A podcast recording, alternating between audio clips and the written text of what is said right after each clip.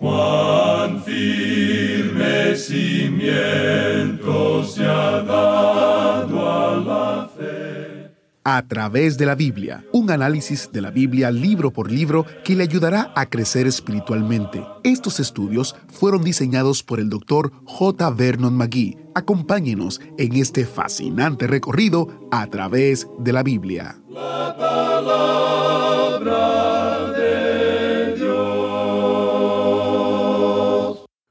Unas pocas veces en las Escrituras Dios nos da un vistazo detrás de la cortina de una escena sobrenatural. Hoy en nuestro viaje de cinco años a través de la Biblia entera, veremos una escena celestial a través de los ojos del profeta Ezequiel. Viajaremos a través de algunos pasajes muy pesados en los capítulos 10 y 11 del libro de Ezequiel que describen lo que Israel experimentó como resultado de haber rechazado la misericordia de Dios. Incluso en el juicio, la gracia de Dios sigue siendo evidente, tal como lo es hoy cuando alguien se vuelve a Él. Dios escuchará nuestra voz cuando clamemos con fe y arrepentimiento, como lo hizo con esta oyente que nos escribió. Hace unos años descubrí sus audios en su sitio web. Ahora descargo su programa y lo escucho tan a menudo como puedo. Supongo que se podría decir que estoy en el autobús bíblico con el pedal a fondo. A través de la palabra de Dios y la enseñanza del Dr. Magui, ahora entiendo lo que significa ser un cristiano nacido de nuevo y ser salvo. La palabra de Dios es viva y activa y estoy tan contenta de que Él me salvó cuando clamé a Él con fe. Qué bello testimonio. Así es, la palabra de Dios obra en nosotros porque la fe viene por el oír y el oír la palabra del Señor. Gracias por compartir este testimonio. Si usted tiene algún testimonio acerca de la obra de Dios en su vida, escríbanos un correo electrónico a atv.transmundial.org. Iniciamos este tiempo en oración. Padre Celestial, Gracias porque siempre escuchas el clamor arrepentido de alguien que invoca tu nombre. Usa tu palabra hoy para alcanzar a alguien que necesita ser salvado. Ayúdanos a obedecer tu palabra para nuestro bien y para tu gloria. En el nombre de Jesús oramos. Amén. Ahora, encienda su Biblia o busque su Biblia en Ezequiel capítulo 10 porque iniciamos nuestro recorrido bíblico de hoy con las enseñanzas del Dr. Magui en la voz de nuestro maestro Samuel Montoya. Llegamos hoy, amigo oyente, al capítulo 10 de este libro de Ezequiel que estamos estudiando, y nos encontramos en esta sección que comenzó con el capítulo 8 y que continúa hasta el capítulo 24. Lo que tenemos aquí es una serie de visiones, y estas visiones generalmente descansan en aquellas que se mencionan en el capítulo 1, la cual fue una visión de la gloria del Señor. Y es una visión que, supongo, ninguno de nosotros puede comprender en todo su significado. Después de todo, aquí estamos tocando lo infinito. Ya hemos visto en los capítulos 8 y 9 que este profeta Ezequiel fue arrebatado y llevado, creemos de forma sobrenatural, a la ciudad de Jerusalén para poder ver y regresar e informar a la mayor parte de la nación que ya estaba en la cautividad y a quienes los falsos profetas les estaban diciendo que ellos regresarían prontamente a esa ciudad, diciendo que todo estaba bien en Jerusalén. Y ahora Ezequiel va a poder regresar y decirles por qué Dios va a destruir la ciudad, por qué va a permitir que Nabucodonosor la destruya y por qué venía un juicio sobre ellos. Y ya hemos visto en nuestro programa anterior que había suficiente prueba para esto, por cierto. Dios informaba en cuanto a esto. Creemos que es bueno que nosotros también apreciemos que Dios juzga y castiga, y esa es una de las evidencias que tenemos del Dios viviente hoy. Dios actúa en los asuntos de los hombres. Uno no puede salirse con la suya, y el hecho de que uno no puede salirse con la suya indica o es una de las pruebas de que Dios existe. Y hemos visto esta visión de la rueda en medio de rueda, y que significa la energía de Dios, y que Él está actuando en los asuntos de los hombres. Ahora nosotros vamos a ver que la gloria que se encontraba por encima del querubín, entre el querubín y el lugar santísimo del tabernáculo, continúa su partida, que comenzó, como recordará usted, en el capítulo anterior. Y en aquella ocasión, digamos de paso, y nos encontramos ahora en el templo, ya que el templo había reemplazado al tabernáculo, que no era otra cosa sino una tienda, una carpa, y en esa ocasión esta gente tenía lo que ninguna otra nación ha tenido jamás. Ellos tenían lo que la iglesia no tiene hoy, o sea, la presencia visible de Dios. Esta es una de las formas con las cuales Pablo, en su epístola a los Romanos capítulo 9, identifica a la nación de Israel. Él hace la pregunta, ¿quiénes son los israelitas? Y él ofrece como ocho diferentes puntos de identificación, y uno de ellos es que ellos tenían la gloria. Esta gente tenía la gloria, y esa es la presencia visible de Dios. La gloria Shekinah estaba allí, y eso fue lo que vio Ezequiel en el primer capítulo. Ahora vimos en nuestro estudio anterior que la gloria comenzó a levantarse. Y ahora en este capítulo que vamos a considerar hoy, veremos que continúa su alejamiento, continúa su partida. La gloria de Dios comienza a alejarse del templo. En nuestro estudio anterior vimos que se levantaba de entre el querubín y que se mantenía sobre el templo mismo. Y en los dos primeros versículos de este capítulo 10 de Ezequiel leemos, Miré, y he aquí en la expansión que había sobre la cabeza de los querubines como una piedra de zafiro, que parecía como semejanza de un trono que se mostró sobre ellos. Y habló al varón vestido de lino y le dijo, Entra en medio de las ruedas debajo de los querubines, y llena tus manos de carbones encendidos de entre los querubines, y espárcelos sobre la ciudad. Y entró a vista mía. Aquí vemos que él iba a esparcir estos carbones encendidos que estaban en el altar. Ahora, entre ese altar y el querubín era donde el sacrificio, o sea, la sangre del sacrificio, era tomada y colocada en el propiciatorio. Ahora, estos carbones encendidos hablan del juicio, de castigo. Esta gente había rechazado la gracia de Dios, la misericordia de Dios, la redención de Dios, y Él había demostrado su gracia para con ellos. Ahora ellos deben soportar el castigo. Amigo oyente, eso es tan sencillo como lo que hemos dicho.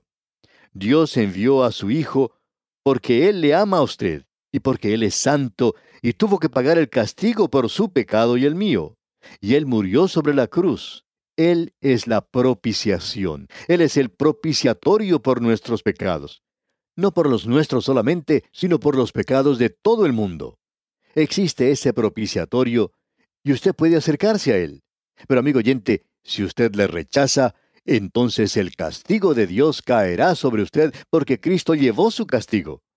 Esa es la única forma en que Dios le perdona. No es porque usted sea una persona, un muchacho o una muchacha muy buena y, y, bien educada. Esa no es la razón por la cual Dios le salva. Usted es un pecador perdido. Usted está en rebelión contra Él. Yo no sé por qué nosotros nos sentimos como eh, que somos superiores a otras personas. Lo mejor que podemos decir en cuanto a nosotros es que somos pecadores salvados. Cierto hombre dijo que a él no le gustaba que dijéramos que somos pecadores salvados. A él no le gusta escuchar eso. Bueno, debemos decir que si ese hombre es salvo, entonces él es un pecador salvo. Es que a nosotros no nos gusta nuestro comienzo, nuestro principio. No nos gusta eso. Ahora el juicio va a caer sobre esta ciudad, y esa ciudad es en realidad el centro de la tierra. Según la llama Dios, es el ombligo de la tierra. También será el centro del reino milenario y será el reino eterno de esta tierra después de eso. Hemos dicho que Jerusalén es el lugar más sensible de la tierra en lo que a bienes raíces se refiere. Y alguien ha dicho lo siguiente, Palestina llegó a ser el centro nervioso de la tierra en los días de Abraham. Más adelante el país llegó a ser el centro de la verdad debido a Moisés y los profetas. Últimamente ha llegado a ser el centro de salvación por la manifestación de Cristo. Su rechazo hizo que llegara a ser el centro más tormentoso, y así ha llegado a ser por muchos siglos. La escritura predice de que llegaría a ser el centro de paz bajo el reino mesiánico, y llegará a ser el centro de gloria en un nuevo universo que aún no hemos experimentado. Ahora usted y yo, amigo oyente, estamos viendo aquí a través de esta visión de Ezequiel el alejamiento de la gloria de esa ciudad, la presencia visible de Dios. Pero Dios tiene un propósito eterno en esta ciudad, y en el versículo 4 del capítulo 10 de Ezequiel se nos dice, Entonces la gloria de Jehová se elevó de encima del querubín al umbral de la puerta. y la casa fue llena de la nube, y el atrio se llenó del resplandor de la gloria de Jehová. La gloria Shekinah se encontraba en el lugar santo, estaba confinada a ese lugar, denotando el acercamiento de esta gente a Dios. Y ahora aparentemente la gloria se aleja del lugar santo, el lugar entre el querubín, y se mantiene sobre el templo para ver si la gente va a regresar a Dios. Y leemos en los versículos 5 hasta el 8 lo siguiente. Y el estruendo de las alas de los querubines se oía hasta el atrio de afuera, como la voz del Dios omnipotente cuando habla. Aconteció pues que al mandar al varón vestido de lino, diciendo, Toma fuego de entre las ruedas, de entre los querubines, él entró y se paró entre las ruedas. Y un querubín extendió su mano de en medio de los querubines al fuego que estaba entre ellos, y tomó de él y lo puso en las manos del que estaba vestido de lino, el cual lo tomó y salió. Y apareció en los querubines la figura de una mano de hombre debajo de sus alas. Nuevamente esto demuestra la actividad de Dios al hacer ciertas cosas. Allá en el Salmo 19, versículo 1 leemos, Los cielos cuentan la gloria de Dios, y el firmamento anuncia la obra de sus manos. Este universo es obra de la mano de Dios. Cuando Dios redimió al hombre, esta fue una obra más grande aún que la creación, porque Isaías dijo allá en el capítulo 53, versículo 1 de su profecía, ¿quién ha creído a nuestro anuncio? ¿Y sobre quién se ha manifestado el brazo de Jehová? De la única forma en que yo puedo comprender la obra de Dios es el verlo en términos con los cuales yo estoy familiarizado. Uso mis dedos para hacer ciertas cosas, mis manos hacen otras cosas, y mis brazos aún hacen cosas más pesadas. Bueno, la obra más grande que Dios ha hecho es la de realizar la obra maravillosa de la redención, esa gran obra de amor que se demuestra en la cruz de Cristo. Allí Él manifestó su brazo. Cuando Dios creó al universo, simplemente utilizó su mano. Alguien dijo, Dios creó el universo y ni siquiera se esforzó mucho. Aquí tenemos la mano de Dios actuando en juicio y castigo. Leamos el versículo 9 ahora. Y miré, y he aquí cuatro ruedas junto a los querubines, junto a cada querubín una rueda, y el aspecto de las ruedas era como de crisólito. Suponemos que estas ruedas estaban girando. ¿Y ha observado usted alguna vez una rueda cuando está girando? Uno puede apreciar ese relampagueo de la luz como una piedra preciosa. Tenemos que estas ruedas están en una actividad continua, incesante, y nos hablan del hecho de que Dios está muy ocupado. El Señor Jesucristo dijo, Mi Padre obró hasta ahora, y yo obro. Y Él ha estado muy ocupado desde que Él ascendió nuevamente al cielo porque Él tiene que mantenernos salvos a nosotros. Y esa en realidad no es una tarea fácil. Quizás no lo sea en su caso, pero en mi caso sí lo es. Ahora los versículos 10 y 11 de este capítulo 10 de Ezequiel dicen, En cuanto a su apariencia, las cuatro eran de una misma forma, como si estuviera una en medio de otra. Cuando andaban, hacia los cuatro frentes andaban, no se volvían cuando andaban, sino que al lugar a donde se volvía la primera, en pos de ella iban, ni se volvían cuando andaban. Dios nunca tiene que regresar a levantar algo que se había olvidado. No tiene que desviarse de un lado a otro. Nunca tiene que tomar algún desvío. Él se dirige hacia adelante hoy para lograr su propósito en este mundo. Esa es la visión que tenemos aquí. Por cierto, una visión tremenda. Ahora, en el versículo 13 de este capítulo 10 de Ezequiel leemos, A las ruedas, oyéndolo yo, se les gritaba, rueda. Está hablando a algo que nosotros pensamos es inanimado. Sin embargo, esto es algo diferente. Y vemos en el versículo 14, y cada uno tenía cuatro caras. La primera era rostro de querubín, la segunda de hombre, la tercera cara de león, la cuarta cara de águila. Nos damos cuenta que lo que se dice aquí es en sentido figurado, y no queremos exagerar lo que decimos, pero creemos que tenemos aquí los cuatro evangelios. Pensamos que en el rostro de un águila tenemos representada la deidad. Ese es el Evangelio de Juan. Ahora la cara de un león, él es el león de la tribu de Judá, él es el rey en el Evangelio de Mateo. Luego tenemos el rostro de un hombre, y ese es el Evangelio de Lucas. Tenemos luego el rostro de un querubín, y eso nos deja con el Evangelio de Marcos. Y en Marcos, él es el siervo. Él es aquel que derramó su sangre. En el libro de Apocalipsis tenemos una visión que nos muestra la figura de un buey.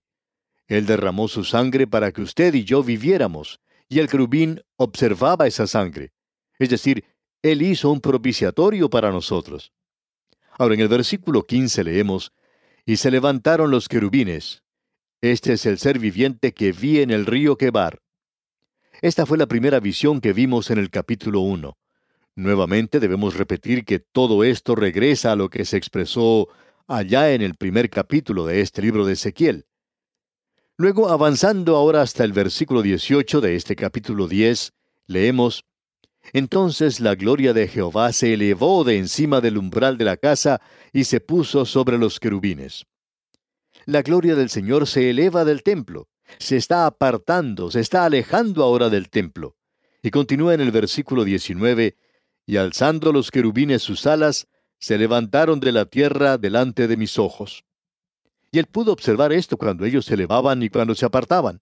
Y en el versículo 22 leemos, Y la semejanza de sus rostros era la de rostros que vi junto al río Quebar, su misma apariencia y su ser, cada uno caminaba derecho hacia adelante. Opinamos que esta es una visión que nos presenta que Dios llegará a encarnarse. O como lo dijo Juan, el verbo se hizo carne. Llegamos ahora al capítulo 11, y tenemos aquí una profecía contra los príncipes de Jerusalén en esa época. La mayoría de la gente estaba cautiva, pero Jerusalén aún no había sido destruida. Sedequías aún se encontraba en el trono y la gente se encuentra en rebelión no solo contra Dios, sino también contra el rey de Babilonia, Nabucodonosor. El versículo 1 nos dice, El Espíritu me elevó y me llevó por la puerta oriental de la casa de Jehová, la cual mira hacia el oriente. Y he aquí a la entrada de la puerta veinticinco hombres, entre los cuales vi a Jaazanías, hijo de Asur, y a Pelatías, hijo de Benaía, principales del pueblo. Hay ciertas personas que son mencionadas aquí y que eran definitivamente príncipes de esta gente. Y continuamos leyendo en los versículos 2 y 3. Y me dijo, Hijo de hombre, estos son los hombres que maquinan perversidad y dan en esta ciudad mal consejo, los cuales dicen, No será tan pronto, edifiquemos casas. Esta será la olla y nosotros la carne. Es decir, que ellos estaban diciendo que la ciudad era de ellos ahora. La mayoría de la gente se había ido, pero nosotros vamos a permanecer aquí. Vamos a tener paz y abundancia y prosperidad. Es la peor clase de materialismo. Luego dicen los versículos 4 y 5, Por tanto, profetiza contra ellos, profetiza, hijo de hombre. Y vino a mí el Espíritu de Jehová y me dijo, Di, así ha dicho Jehová. Así habéis hablado, oh casa de Israel, y las cosas que suben a vuestro espíritu, yo las he entendido. Dios conoce aún lo que ellos están pensando. Él conoce nuestros pensamientos, aunque parece que están lejos de nosotros nuestros pensamientos son llevados a Él. Ahora estos hombres habían asesinado a aquellos que aparentemente se mantenían por Dios. Y luego en el versículo 6 continuamos, Habéis multiplicado vuestros muertos en esta ciudad y habéis llenado de muertos sus calles. Y luego en el versículo 10 más adelante dice, A espada caeréis, en los límites de Israel os juzgaré, y sabréis que yo soy Jehová usted puede apreciar el propósito del castigo de Dios. Vamos a regresar a esto nuevamente cuando veamos la profecía que concierne al rey del norte en los capítulos 38 y 39 de Ezequiel. Ahora, en este capítulo 11, en el versículo 11 leemos, La ciudad no os será por olla, ni vosotros seréis en medio de ella la carne, en los límites de Israel os juzgaré. Dios dice que Él los va a juzgar, pero siempre existe un remanente. Y vamos a poder notar esto. Veamos ahora lo que nos dicen los versículos 14 al 16. Y vino a mí palabra de Jehová diciendo, Hijo de hombre, tus hermanos, tus hermanos, los hombres de tu parentesco y toda la casa de Israel, toda ella son aquellos a quienes dijeron los moradores de Jerusalén, Alejaos de Jehová, a nosotros es dada la tierra en posesión. Por tanto, di, Así ha dicho Jehová el Señor, aunque les he arrojado lejos entre las naciones y les he esparcido por las tierras, Con todo eso, les seré por un pequeño santuario en las tierras a donde lleguen. Dios dice que quedará un remanente, y ellos me buscarán, dice. Y cuando ellos hagan eso, yo voy a hacer un pequeño templo, un pequeño santuario. Ellos podrán acercarse a Dios. Este era el arreglo de Dios durante el tiempo que el templo fue destruido. Y Daniel pertenece a este periodo de tiempo. Hubo mucha gente que pertenecía a ese periodo. Y leemos en el versículo 17, Di por tanto, así ha dicho Jehová el Señor, yo os recogeré de los pueblos y os congregaré de las tierras en las cuales estáis esparcidos, y os daré la tierra de Israel. Dios los hará regresar a la tierra de Israel. ¿Quién regresó? Bueno, aquellos que estaban buscando a Dios. Estos eran menos de sesenta mil, pero ese fue el remanente que regresó a la tierra después de setenta años. Y luego en el versículo 18 leemos, y volverán allá y quitarán de ella todas sus idolatrías y todas sus abominaciones. Ahora pasando al versículo 21 leemos, Mas a aquellos cuyo corazón anda tras el deseo de sus idolatrías y de sus abominaciones, yo traigo su camino sobre sus propias cabezas, dice Jehová el Señor. Dios dice, yo los voy a juzgar. El juicio de Dios se acerca. Usted y yo vivimos en un mundo en el presente en el cual se trata de ignorar el hecho de que un juicio se acerca sobre esta tierra. Usted y yo vivimos en esta tierra. Amigo oyente, una de las grandes pruebas del futuro de que existe un Dios es que Él va a juzgar a esta tierra. Y los versículos 22 y 23 nos dicen, Después alzaron los querubines sus alas y las ruedas en pos de ellos, y la gloria del Dios de Israel estaba sobre ellos y la gloria de Jehová se elevó de en medio de la ciudad y se puso sobre el monte que está al oriente de la ciudad. La gloria se aparta de Jerusalén y se dirige ahora hacia el monte de las olivas, es decir, hacia el oriente de la ciudad. Y veremos qué es lo que ocurre cuando lleguemos allí, no en nuestro próximo programa, sino en esta sección que tenemos aquí. Ahora el versículo 24 dice, Luego me levantó el Espíritu y me volvió a llevar en visión del Espíritu de Dios a la tierra de los caldeos, a los cautivos, y se fue de mí la visión que había visto. Ahora él regresa al lugar de donde había partido. Y el versículo final, el versículo 25, dice, Y hablé a los cautivos todas las cosas que Jehová me había mostrado. Ahora él regresa para dirigir la atención de ellos hacia el hecho de que los profetas falsos les habían mentido. Jerusalén va a ser destruida. Él había visto la visión. Él les presenta a ellos la razón para esto y que una cautividad completa estaba muy cerca de ellos. Ahora la gente no le va a escuchar, pero él va a hacer una señal para esta nación y él va a hacer algunas cosas bastante extrañas y raras entre ellos. Pero pensamos que esa es la forma en que se puede lograr la atención de gente como esta. Bien, amigo oyente, vamos a detenernos aquí por hoy y Dios mediante continuaremos nuestro recorrido por este libro de Ezequiel en nuestro próximo programa cuando entremos a estudiar el capítulo 12. Que el Señor derrame sobre usted sus incontables bendiciones. ¿Fue de ayuda para usted el estudio de hoy? ¿Desea enviarnos algún comentario de lo que ha estado escuchando? Entonces escríbanos, no espere más. Nuestro correo electrónico es atv@transmundial.org. atv@transmundial.org. Si desea recibir las notas y bosquejos de lo que estamos estudiando, suscríbase gratis en nuestra página en internet a través de la biblia.org barra notas a través de la biblia.org barra notas.